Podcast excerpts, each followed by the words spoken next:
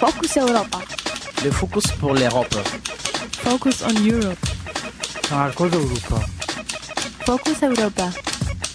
Europo en Focuso. Focus Europa.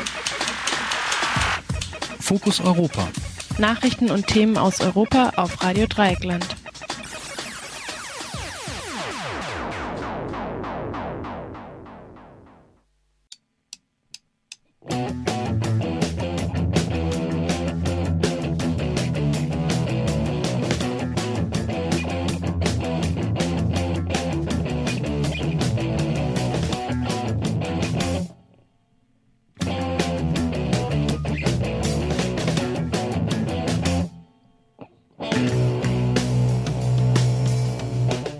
Willkommen zu Fokus Europa, dem Europamagazin von Radio Dreieckland in Freiburg am 9. April 2014. Im Studio heute die Maike.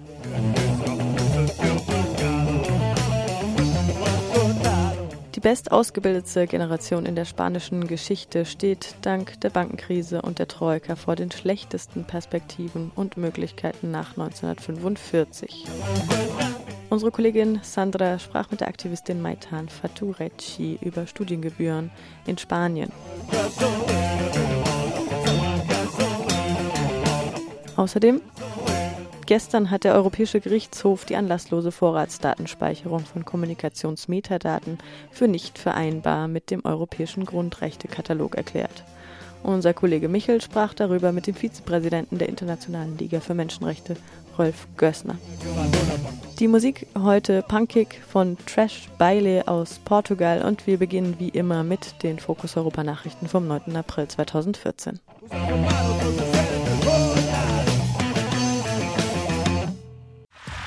Focus Europa. Nachrichten aus Europa auf Radio Dreieckland. Herzlich willkommen zu den Fokus Europa Nachrichten am heutigen 9. April 2014. Oranienplatz in Berlin geräumt. Das Flüchtlingscamp auf dem Berliner Oranienplatz ist gestern geräumt worden. Die Polizei war zwar vor Ort, ließ die Räumung aber größtenteils von ehemaligen Bewohnern und Bewohnerinnen des Platzes durchführen, die mittlerweile in einem Caritas-Wohnheim untergebracht worden sind. Die Behörden haben es also geschafft, den Protest zu spalten in eine Gruppe, die auf die vagen Angebote des Berliner Senats eingeht und hofft, eine Aufenthaltsgenehmigung zu bekommen, und eine andere Gruppe, die den Angeboten nicht vertraut und den Weg des öffentlichen Widerstands nicht verlassen wollen. Während der Räumung kam es aufgrund dieser Spaltung zu Auseinandersetzungen zwischen den beiden Gruppen. Trotz der gestrigen Räumung hat das Flüchtlingscamp am O-Platz einiges erreicht. Die Residenzpflicht ist wohl nicht mehr lange zu halten. Eine Bleiberechtsregelung für langjährige Geduldete soll kommen. Bayern will keine Essenspakete mehr ausgeben. Und die Proteste der Lampedusas in Hamburg und Berlin haben die Dublin-Regelung erneut in den Fokus gerückt. Angesichts der großen Anzahl von Flüchtlingen, die in Mittelmeerländern ankommen, ist die neue Regelung von Dublin II nicht mehr aufschiebbar. Die italienische Marine griff in den letzten beiden Tagen 4000 Flüchtlinge im Mittelmeer auf und brachte sie nach Italien. Einige dieser Flüchtlinge könnten schon bald in Hamburg oder Berlin auftauchen. Berlusconi vor dem politischen Aus. Der mehrmalige ehemalige italienische Ministerpräsident Silvio Berlusconi muss sich morgen erneut vor dem Richter zeigen. Allerdings geht es diesmal nicht um die Frage schuldig oder nicht schuldig. Berlusconi wurde bereits rechtskräftig verurteilt. Am Donnerstag geht es lediglich um die Art der Strafe. Der Richter wird über einen Antrag auf Sozialarbeit statt Hausarrest entscheiden müssen. In dem Verfahren analysiert ein Sozialarbeiter das Milieu, Familiensituation und Resozialisierungschancen des Angeklagten. Derweil zerfetzen sich die führungslose Partei Berlusconis. Gerüchte gehen um, dass mehr als die Hälfte der Abgeordneten zu der Parlamentsfraktion von Angelino Alfano überwechseln, der sich vergangenes Jahr von Berlusconi getrennt hatte. Spezialkräfte räumen Geheimdienstgebäude in Donetsk.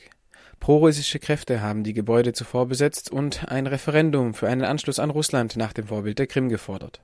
Der Amtssitz des Gouverneurs ist allerdings noch immer besetzt und schwer bewacht. Angeblich haben die prorussischen Besetzerinnen Waffen im Geheimdienstgebäude mitgehen lassen, die sie nun für die Verteidigung des Amtssitzes des Gouverneurs nutzen könnten. Am Montag hatte sich Ex-Regierungschefin Timoschenko sowie der Vizepremier Jarema nach Donetsk aufgemacht, um die Situation zu beobachten. Der amtierende Bürgermeister der Stadt behauptet, dass die Mehrheit der Separatisten nicht aus Donetsk stamme, sondern aus dem Ausland angereist wären. Die Besatzer fordern die freie Lassung ihres Anführungs Pavel Gubarew. Der Mann ist russischer Staatsbürger und wurde Anfang März in Donetsk bei Zusammenstößen verhaftet. Derweil warnt US-Außenminister John Kerry und NATO-Generalsekretär Andres Fogh Rasmussen vor einer möglichen Intervention Russlands in der Ostukraine. Bundestag entscheidet über Bundeswehreinsatz in Syrien. Am heutigen Mittwoch entscheidet der Deutsche Bundestag darüber, ob die Bundeswehr sich an der Vernichtung syrischer Massenvernichtungswaffen beteiligen wird. Die Zustimmung gilt als sicher, weil sich Union, SPD und Grüne für das Mandat aussprechen. Allein die Linkspartei ist sich noch nicht einig. Sie fragt sich, ob sie in ihrer generellen Ablehnung von Aussatzeinsätzen der Bundeswehr festhalten soll oder die Mission zur Zerstörung von Massenvernichtungswaffen als eine friedenspolitische Maßnahme unterstützen solle. Eine von Fraktionschef Gysi vorgeschlagene entschlossene Enthaltung konnte sich nicht durchsetzen. EU-Kommission kündigt neue Regelungen der EU-Ökostromförderung an. Nachdem die EU-Kommission vor einigen Monaten mit der Ankündigung Aufsehen erregte, die Stromrabatte beim Erneuerbaren Energiengesetz in Deutschland zu überprüfen, gab es am Montag Entwarnung für die Industrie. Berlin und Brüssel hatten sich geeinigt und halten eine schützende Hand über die stromintensive Schwerindustrie. Diese müsse mit Standorten wie Katar oder den USA konkurrieren können und brauche dafür günstigen Strom.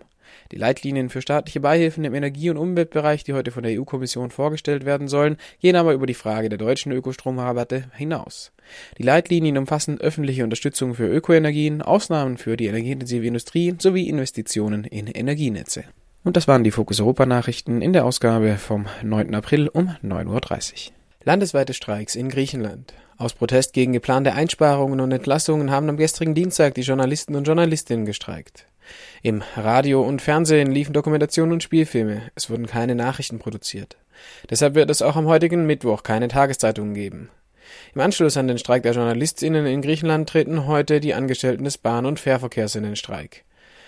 Damit werden sie einen großen Einfluss auf das öffentliche Leben haben. Die Streiks unter dem Motto Schluss mit der Sparpolitik werden von den zwei größten Gewerkschaften des Landes organisiert. Bis zum Jahresende sollen 11.000 Staatsbedienstete ihren Job verlieren. Pro-Choice-Proteste gegen den irischen Präsidenten bei Besuch in London. Bei dem historischen Besuch des irischen Präsidenten Michael G. Higgins am gestrigen Dienstag in London protestierten Pro-Choice-Aktivisten vor der irischen Botschaft für das Recht auf Abtreibung in Irland. Sail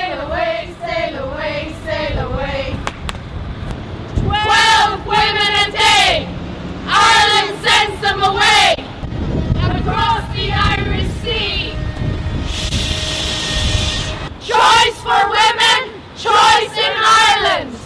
We are speaking of Imelda. Imelda. Ireland making England the legal destination for abortion. Choice for women, choice in Ireland.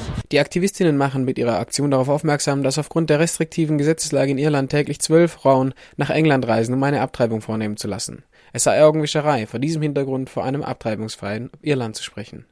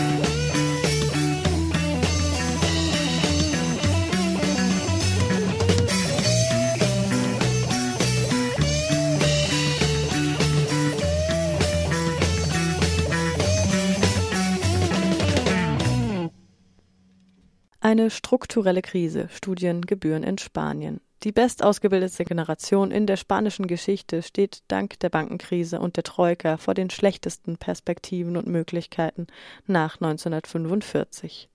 Unsere Kollegin Sandra sprach mit der Aktivistin Maitan Faturecci. Wer ist für diese Erhöhungen der Studiengebühren an Universitäten verantwortlich? Eh, um es zuerst einmal klar zu machen, in Spanien funktioniert die Verwaltung auf zwei verschiedenen Ebenen. Einmal auf der Ebene der autonomen Gemeinschaften und dann auf der des spanischen Staates. Wir haben einen starken Anstieg der Gebühren von Seiten beider erlebt. Aber wer damit ursprünglich angefangen hat, war der Staat. Das bedeutet, dass Studierende in den verschiedenen autonomen Gemeinschaften unterschiedlich behandelt werden. Zum Beispiel ist die Region, wo am meisten bezahlt wird, Madrid. Ein Studienjahr kostet dort zwischen 1600 und 2000 Euro. Im Baskenland zahlen die Leute zwischen 700 und 1000 Euro jährlich. frente a, por ejemplo, los 700, 1000 euros que puede costar, por ejemplo, en el País Vasco. Entonces, ahí tenemos una desigualdad primera. Entonces, hay, hay que diferenciar también eso. Seit wann gibt es diese Erhöhungen von Studiengebühren? Sobre todo desde que comenzó la, la crisis y, la, y el proceso de mercantilización de la universidad. Der stärkste Anstieg kam vor etwa zwei Jahren, aber ganz allgemein kann man sagen, dass die Erhöhung mit dem Beginn der Wirtschaftskrise und dem Prozess der Kommerzialisierung der Universitäten begann. Mit der Umsetzung des Bologna-Prozesses im Jahr 2008 gingen die Gebühren nicht nur bei der ersten Immatrikulation hoch, sondern auch bei den folgenden. Wenn ein Student bei einer Prüfung durchfällt und sie erneut anmelden muss, wird er finanziell mit einer noch höheren Zahlung bestraft. Das bedeutet, dass viele Studierenden, die eine Klausur nicht bestehen, ihr Studium nicht mehr finanzieren können. In welcher Situation war Spanien, als es diese Erhöhungen umsetzte? Nos encontramos en una crisis estructural dada por el sistema en el que vivimos, por el régimen económico y social. Wir befinden uns in einer strukturellen Krise, die dem System geschuldet ist, in dem wir leben der wirtschaftlichen und sozialen Ordnung. Was uns in Spanien am meisten betrifft, ist die hohe Korruptionsrate. Es werden öffentliche Gelder gestohlen, um Provisionen unter der Hand zu bezahlen. Genau das Gleiche passiert mit Bankenrettungspaketen, die von der Europäischen Union aufgezwungen werden. Es wurde sogar eine Verfassungsänderung durchgedrückt, welche die Zahlung der Schulden, die nicht unsere sind, sondern die von Privatbanken, die mit unser aller Geld spekuliert haben, vorrangig behandelt. Die Europäische Union, die diese Zahlung unseren Sozialleistungen vorzieht, begleitet von der Korruption der Regierung auf verschiedenen Ebenen, ist verantwortlich für die in Spanien erleideten drastischen Kürzungen in Gesundheit und Bildung. Eh,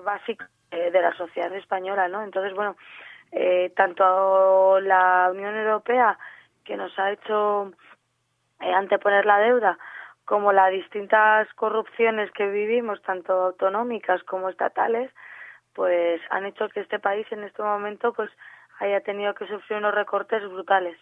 Hasta ahora estamos viendo diversos movimientos sociales. Welche Auswirkungen haben diese Erhöhungen der Studiengebühren in der spanischen Gesellschaft? Sociales está conllevando esta subida de las tasas universitarias, ¿cómo le está afectando a la sociedad española? La subida de las tasas primero que no solo es universitaria, también eh, se ve afectada en otros sectores como puede ser la, la sanidad, el copago, eh, también en las enseñanzas no universitarias, pero sí superiores, también han subido las tasas, centros de lenguas superiores, etcétera, etcétera, etcétera. Entonces, la subida es general, se, se, pide, se pide pagar más impuestos, se pide además pagar unas tasas por acceder a, a unos servicios. Der Anstieg ist nicht nur an Universitäten zu beobachten, sondern auch in anderen Bereichen wie im Gesundheitswesen. Es ist auch die höhere Bildung im nicht-universitären Bereich betroffen, sowie Sprachlernzentren und so weiter. Es ist also ein allgemeiner Anstieg. Er zwingt die Bürgerinnen und Bürger, mehr Steuern und Gebühren zu bezahlen, um überhaupt Zugang zu einigen Diensten zu haben. Es ist ein Problem, das die Gesellschaft als Ganzes betrifft. Im universitären Umfeld sehen wir, dass viele Leute ihr Studium aufgeben, weil sie es nicht mehr zahlen können. Auch bei den Stipendien wird gekürzt. Wenn du heute keine gute Note hast, also einen NC von über 1,6 oder so, das hängt von dem Studiengang ab, bekommst du kein Stipendium.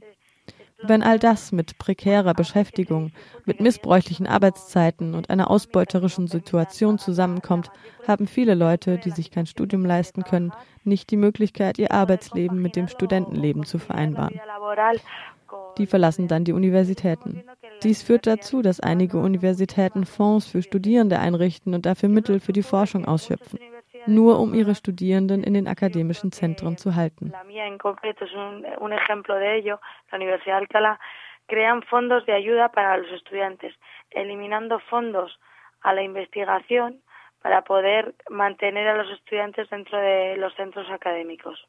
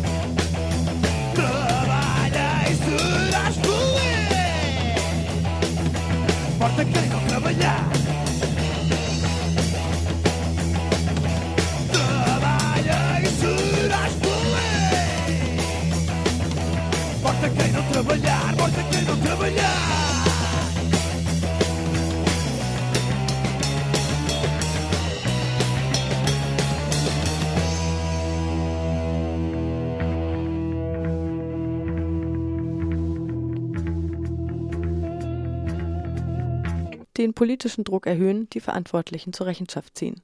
Gestern hat der Europäische Gerichtshof EuGH die anlasslose Vorratsdatenspeicherung von Kommunikationsmetadaten für nicht vereinbar mit dem Europäischen Grundrechtekatalog erklärt. Die Anzeige war Anfang Februar von der Internationalen Liga für Menschenrechte, Digital Courage und dem Chaos Computer Club beim Generalbundesanwalt erstattet worden. Sie geht gegen den Vorgang der Ausspähung der gesamten Kommunikation durch die Geheimdienste und die Verletzung der Privatsphäre von Bürgerinnen und Bürgern der Bundesrepublik Deutschland vor. Am Montag kamen weitere Unterschriften hinzu. Nicht nur die Metadaten, sondern auch die Kommunikationsinhalte sind Gegenstand der Protokollierung, Aufzeichnung und Speicherung, die die NSA unwidersprochen zusammen mit dem britischen, aber auch in gemeinsamen Zentren mit weiteren europäischen Geheimdiensten vornimmt. Kollege Michel sprach mit dem Vizepräsidenten der Internationalen Liga für Menschenrechte, Rolf Gössner, in Bremen. Wie ist der Stand? Was sagt die Generalbundesanwaltschaft? Die Anzeige richtet sich ja gegen US-amerikanische, britische, auch deutsche Geheimdienste, also Bundesnachrichtendienst, Verfassungsschutz, militärischer Abschirmdienst und äh, natürlich auch gegen die politisch Zuständigen. Der Stand ist nun äh, folgender. Der Generalbundesanwalt äh, brütet äh, nach wie vor über äh, seinen äh, Prüfanträgen und äh, dazu gehört eben auch äh, unsere Strafanzeige. Ähm, er lässt sich offenbar äh, erheblich äh, Zeit und kommt nicht in die Pötte. Das hat womöglich tatsächlich politische Gründe. Wir haben nun inzwischen ja auch noch also vielleicht äh, lassen Sie es mich so sagen, die Erstattung dieser Strafanzeige war für uns zumindest ein Akt der Notwehr und der Nothilfe. Mhm. Ähm, angesichts, wie gesagt, der Lethargie der Regierungsamtlichen und der gesellschaftlichen Duldungsstarre, die wir ähm, erlebt haben seit Bekanntwerden dieser ganzen Erhü Enthüllungen.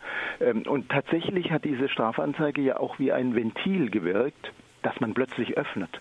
Tausende haben uns geschrieben und die äh, Strafanzeige ja auch mittlerweile unterstützt. Es sind ähm, so etwa 3000 äh, Menschen, die sich bisher gemeldet haben und ihre Unterstützung angeboten haben. Knapp 2000 Einzelpersonen und einige Vereinigungen äh, haben die Strafanzeige auch inzwischen mitgezeichnet. Und das ist äh, unter anderem übrigens äh, Whistleblower-Netzwerk, äh, das Forum Informatikerin für Frieden und gesellschaftliche Verantwortung und die Piratenpartei sind dabei.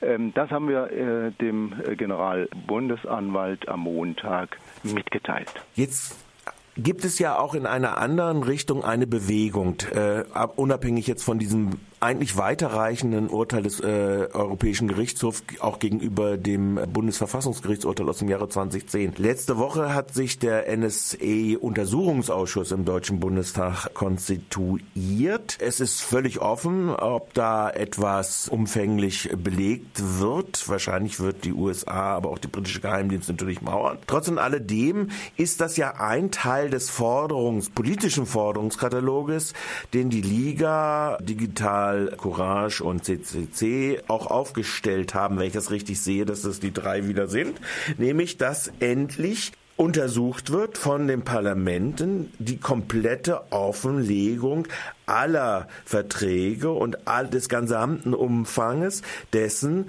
was dort stattfindet äh, in den Bereichen der Geheimdienste. Ist das ein Schritt in die richtige Richtung? Und wenn ist dieser Untersuchungsauftrag weit genug gefasst, der da letzte Woche ge, äh, beschlossen worden ist? Ja, also äh, in der Tat, äh, wir begrüßen die Einsetzung äh, des äh, NSA-Untersuchungsausschusses durch den Bundestag und unterstützen natürlich auch die Forderung, Edward Snowden als sachverständigen Zeugen äh, vor dem Untersuchungsausschuss zu vernehmen, äh, wenn ihm denn tatsächlich denn der notwendige Schutz vor Auslieferung in die USA oder vor Kidnapping durch US-Spezialkommandos gewährleistet wird. Das ist natürlich Voraussetzung. Ähm, der Untersuchungsauftrag ist ja in etwa formuliert und ähm, ist äh, eigentlich so vom Umfang her äh, durchaus äh, angemessen. Wenn wir auch dabei sehen müssen, äh, dass ähm, ja die Zeugen, die da vorgeladen werden sollten, möglicherweise eben gerade die entscheidenden zumindest nicht kommen werden aus USA, aus äh, Großbritannien, das wird wahrscheinlich äh, so sein. Das wird auch die große Krux dabei sein. Ähm, ich denke, äh, beides ist wichtig. Ne? Äh, einerseits äh, Bundesanwaltschaft bezüglich Ermittlungsverfahren und zum anderen ähm, die, der Bundestag mit dem NSA-Untersuchungsausschuss. Ähm, und wichtig ist ganz besonders die Verflechtungen auch der deutschen Geheimdienste in diese ungeheuerliche NSA-Affäre zu entwirren und äh, dann eben die politisch strafrechtlich Mitverantwortlichen in Regierung und Geheimdiensten ausfindig zu machen.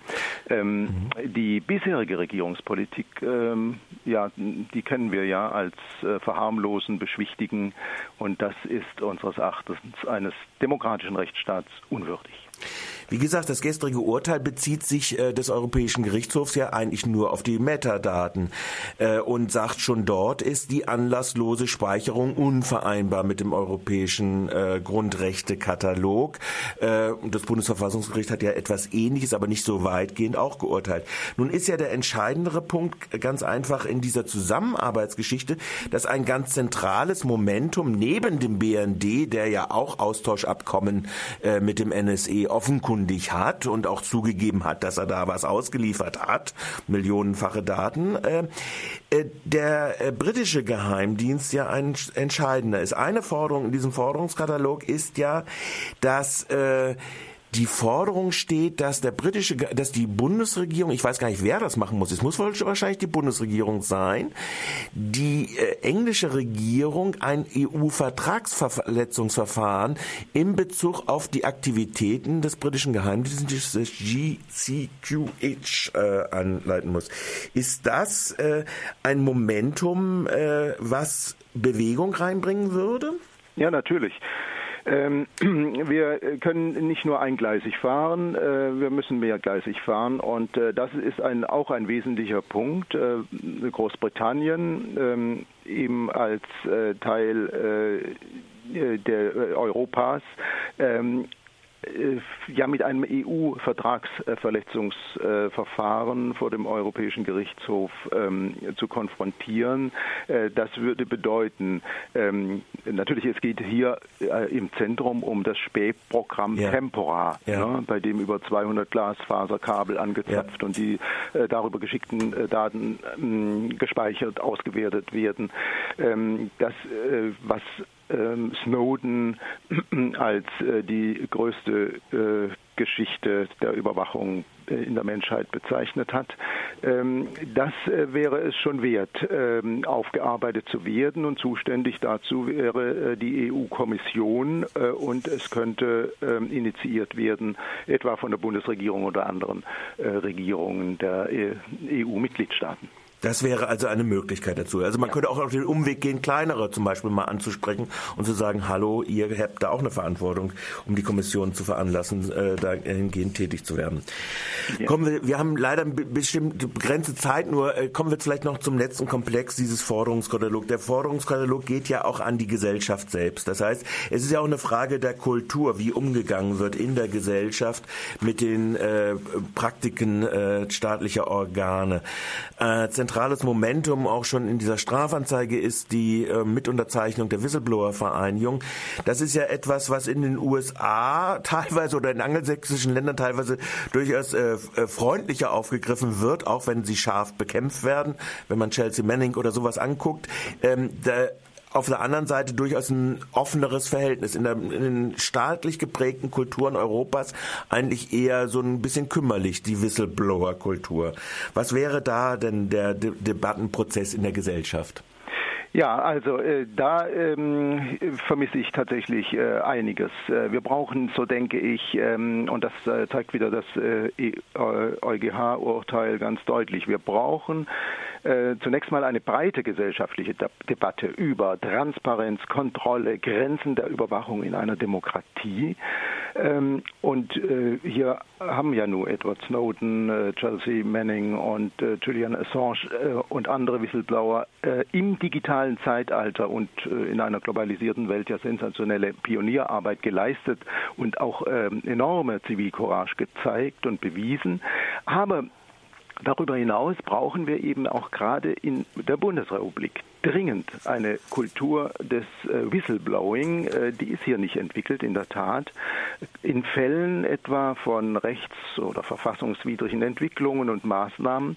Und dazu gehört auch der zivilgesellschaftliche Aufruf zu beamtenrechtlicher Remonstration und äh, Whistleblowing das ähm, könnte von Bürgerrechtsorganisationen durchaus ähm, so äh, gesagt werden, weil ähm, gerade im staatlichen, äh, bei staatlichen Sicherheitsbehörden Geheimdiensten, da kommt es ganz besonders darauf an, weil das im Geheimen abläuft und leider, leider mit Geheimdiensten immer verbunden ist, dass es demokratisch nicht oder kaum zu kontrollieren ist. Soweit Rolf Gössner, Vizepräsident der Internationalen Liga aus Bremen. Und das war's auch schon wieder mit Fokus Europa am 9. April 2014 im Studio heute die Maike. Das war Fokus Europa von Radio Dreieckland. Produziert mit finanzieller Unterstützung des Europäischen Parlaments.